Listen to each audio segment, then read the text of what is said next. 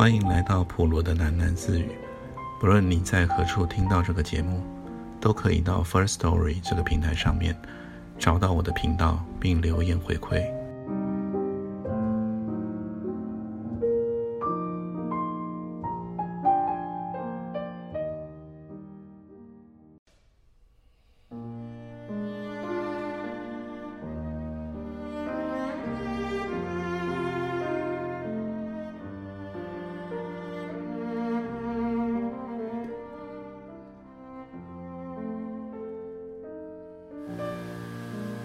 这样的公寓还有一个别称，就叫做交际花公寓。交际花是我有这城市才有的生涯，它在粮仓之间，也在妻妾之间。它其实是最不拘形式、不重名，只重实。它也是最大的自由，是城市里逐水草而居的一种游牧生涯。公寓是像营帐一样的避风雨，求保暖。他们将它编成了织锦帐。他们个个都是美，还是高贵。那美和高贵也是别具一格，另有标准。他们是彻底的女人，不为妻，不为母。他们是美了还要美。说他们是花，一点也不为过。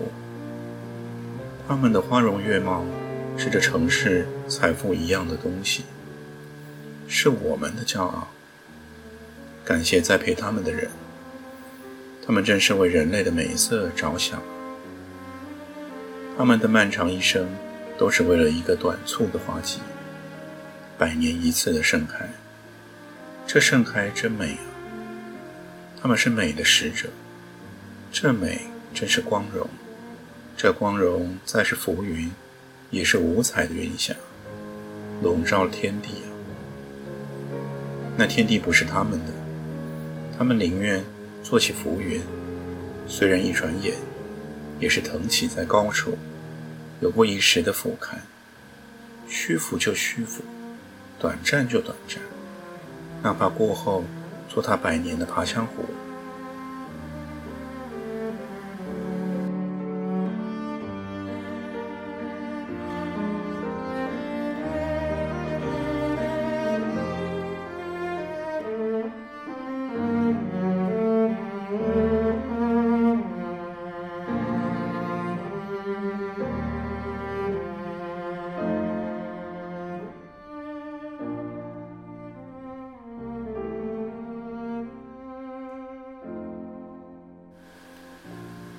第十五章，爱丽丝的告别。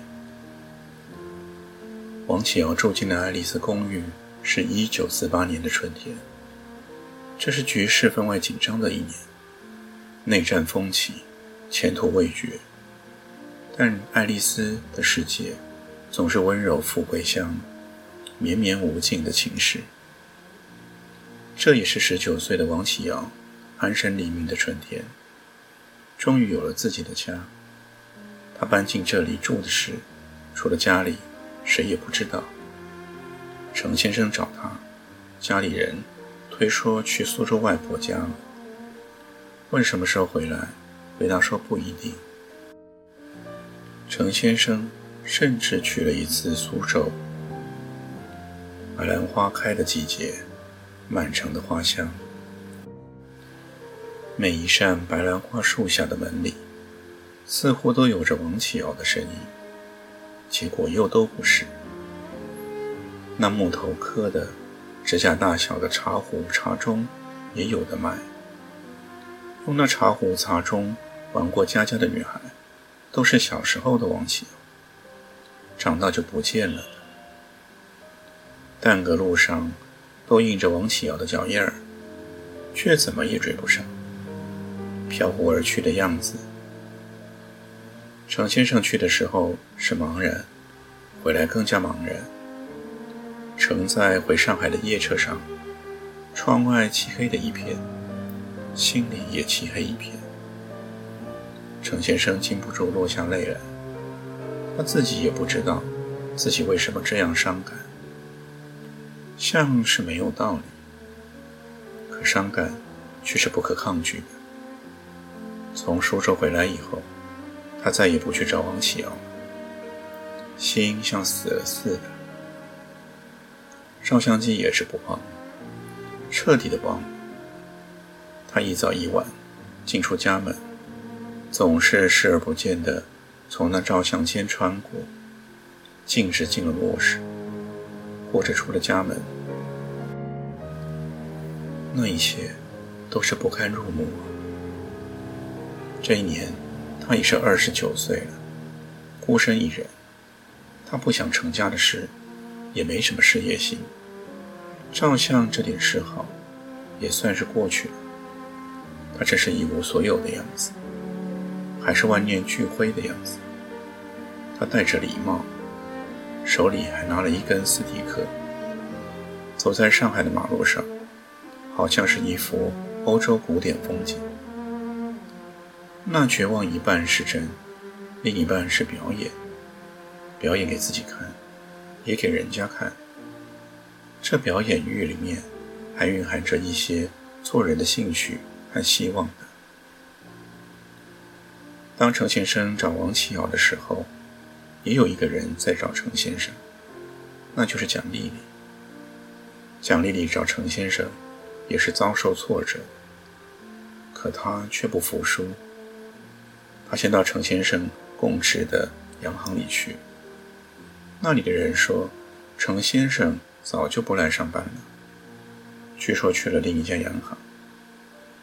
他就到另一家洋行去问，另一家洋行则从来没有听过程先生的名字。他只能再回到原先的那一家洋行，去打听程先生的住处。被问的人两次见这小姐问程先生，又是急不可耐的样子，便有意隐了不说。怕给程先生招了麻烦，自己也要担责任。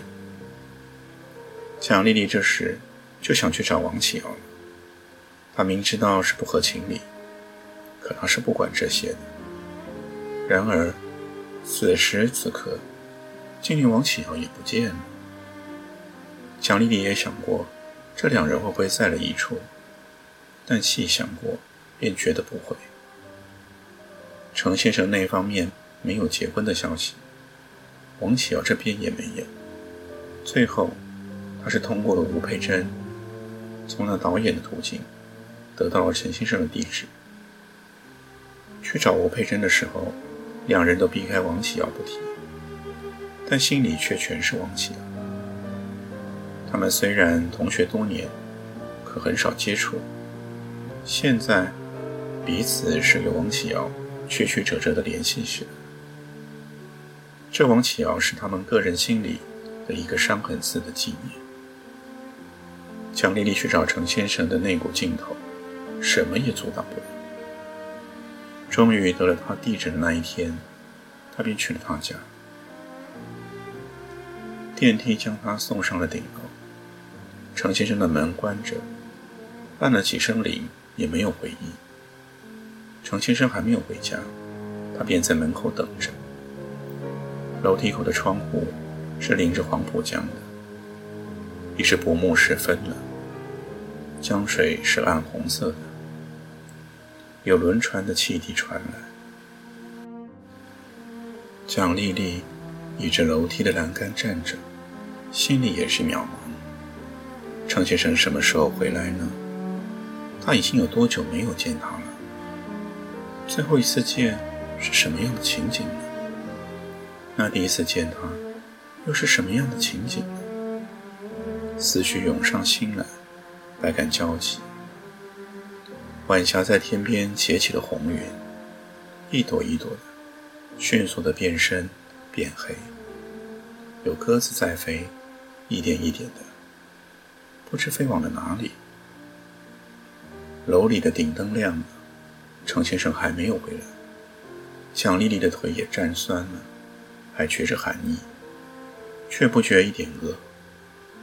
电梯总是在下边升降，再不上来的。那升降的声音虽是静静的，却格外的清晰入耳。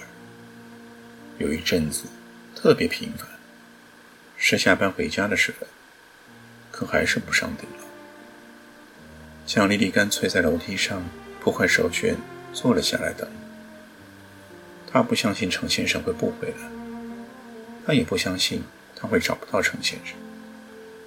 窗外是有光的夜空，也有雾。这楼里满是肃穆的空气，门都是威严的紧闭，没有人间的冷暖的。偶尔有谁家的门启开了一回。传出一点人参和饭菜的香气，才找回了一些生活的信心似的。蒋丽丽感觉到身下大理石沁出的凉气，她双手抱着胳膊，有点蜷缩的，干脆把时间都忘了。然后，她就听见电梯一直升上了顶楼。程先生走出了电梯，他几乎没有认出来。也是不相信自己的眼睛。他本来就瘦削，这时几乎形销骨离，剩个衣服架子，挂了礼帽和西装，在拄着斯蒂克。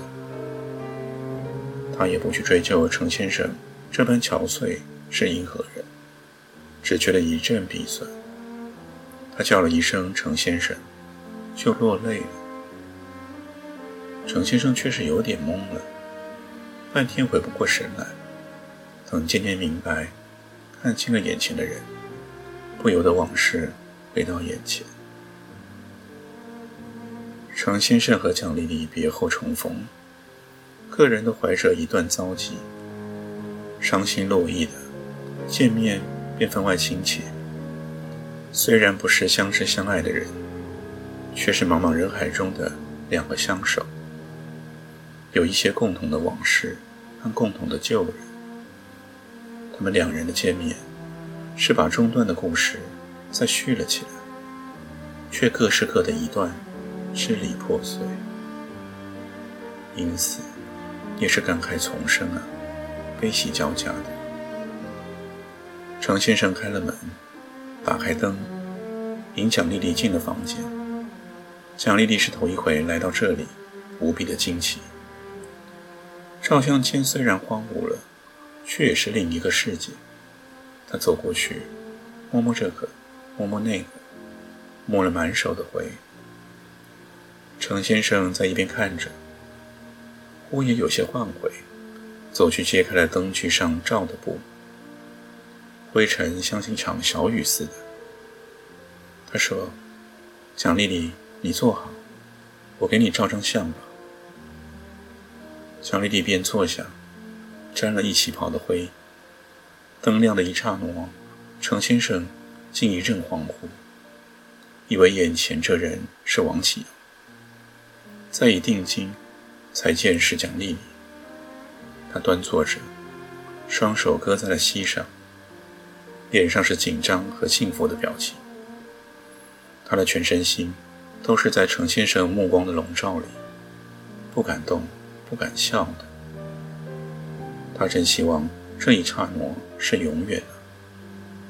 可是程先生手里的快门响了，灯灭了，他还睁着，却听程先生在同他说话，问他有没有见到王启阳。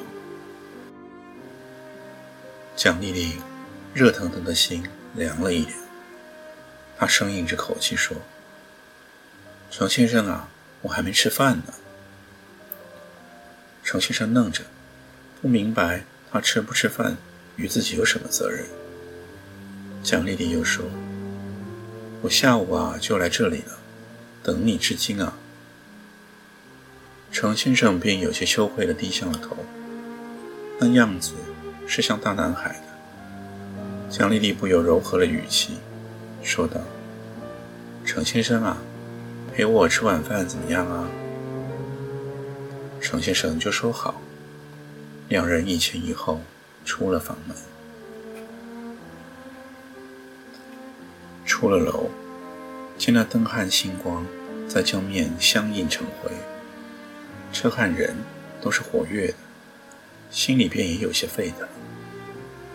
程先生兴致盎然地说：“蒋丽丽啊，我要带你去一个有趣的地方吃饭。”蒋丽丽说：“无论你带我去哪里，我总是服从啊。”程先生便在前面带路，脚步飞快。蒋丽丽几乎小跑着才能跟上。程先生走着走着，脚步又沉缓了起来，好像想起了什么。蒋丽丽问他话，他也没在意。就这样，来到一个小小的饭馆，走上了窄窄的木楼梯，是普通人家沿街的二楼，好像不专为饭馆陈设的。临窗的餐桌刚撤下，他们便坐上了。楼下是嘈杂的小马路，水果摊前的灯光和馄饨铺的油烟气混淆着。扑面而来，程先生也不问蒋丽丽爱吃什么，兀自点了糟鸭脯、干丝等几个菜，然后就对着窗外出神，停了一会儿，说道。有回同王启尧在这里吃饭呢，忽然想吃橘子，就用一根绳子系着手绢和钱，吊到下面去，让摊主包了几个橘子，再又钓上来。程先生很久不提王启尧的名字了，是躲避，也是自罚，要痛上加痛似的。今天见了蒋丽丽，是不由得要提起。一提起就放不下了。他也不为蒋丽丽的感情着想，甚至有些借着这感情任性胡来。本能里是知道，无论自己说什么，蒋丽丽都是有听的份。蒋丽丽虽说知道程先生和黄启尧的往来，可这样听程先生正面描绘，还是头一遭。她有些气。有些急，还有一些委屈，便伏在桌上哭了起来。程先生这才说出了话，不知所措的安慰了一下蒋丽丽。蒋丽丽哭了一阵，不哭了，摘下眼镜擦了眼泪，强笑道：“程先生，我等你这大半天，难道是为了来听你说王启尧的吗？”程先生就低了头，望着桌面的缝出神。蒋丽丽又说：“难道不说王启尧，别的话一句也没有吗？”程先生就惭愧的笑笑。蒋丽丽扭头对着窗外，水果摊上不是橘子，而是黄金瓜，很灿烂的颜色。赌气也想像王启尧那样买了瓜。又觉得重蹈旧辙没什么意思。桌上的菜也是王启尧爱吃的。那人呢，是叫王启尧收了心去的。可无论怎么样，王启尧是无影无踪，千呼万唤没有回应的。是人害怕个影子吗？蒋丽丽站住了一些，她讽刺了一笑，说。你程先生啊，在牵起王启尧，王启尧却并不牵记你啊，你的心可不是白费了吗？这话说到了程先生的痛处，可他毕竟是个男人，没叫眼泪流下来，只是把头垂到了桌面上。蒋丽丽又有点心疼，就换了口气说：“其实啊，我也在找王启尧啊，可是没消息啊。”他家的人全是封口瓶子的嘴，半点真情也探不出来。程先生抬起头，很可怜地说：“你再去问一次呢，兴许问问就能问出来了。你是他的好朋友。”蒋丽丽听见了“好朋友”这话，便心头火起。她大了声说：“朋友值几个钱呢？”我现在可再不信朋友的话，全是骗人。越是朋友，越栽得厉害。这话也是说到要害处的。程先生不敢出声，只听着。蒋丽丽出了气，渐渐平静下来。听了一会儿，她又说：“其实啊，我倒是不怕去问的，心里也是很好奇呢。看他家的人神秘兮兮的样子，说出来啊，只怕吓人一跳。”听他这么一说，沈先生倒不敢求他去问了。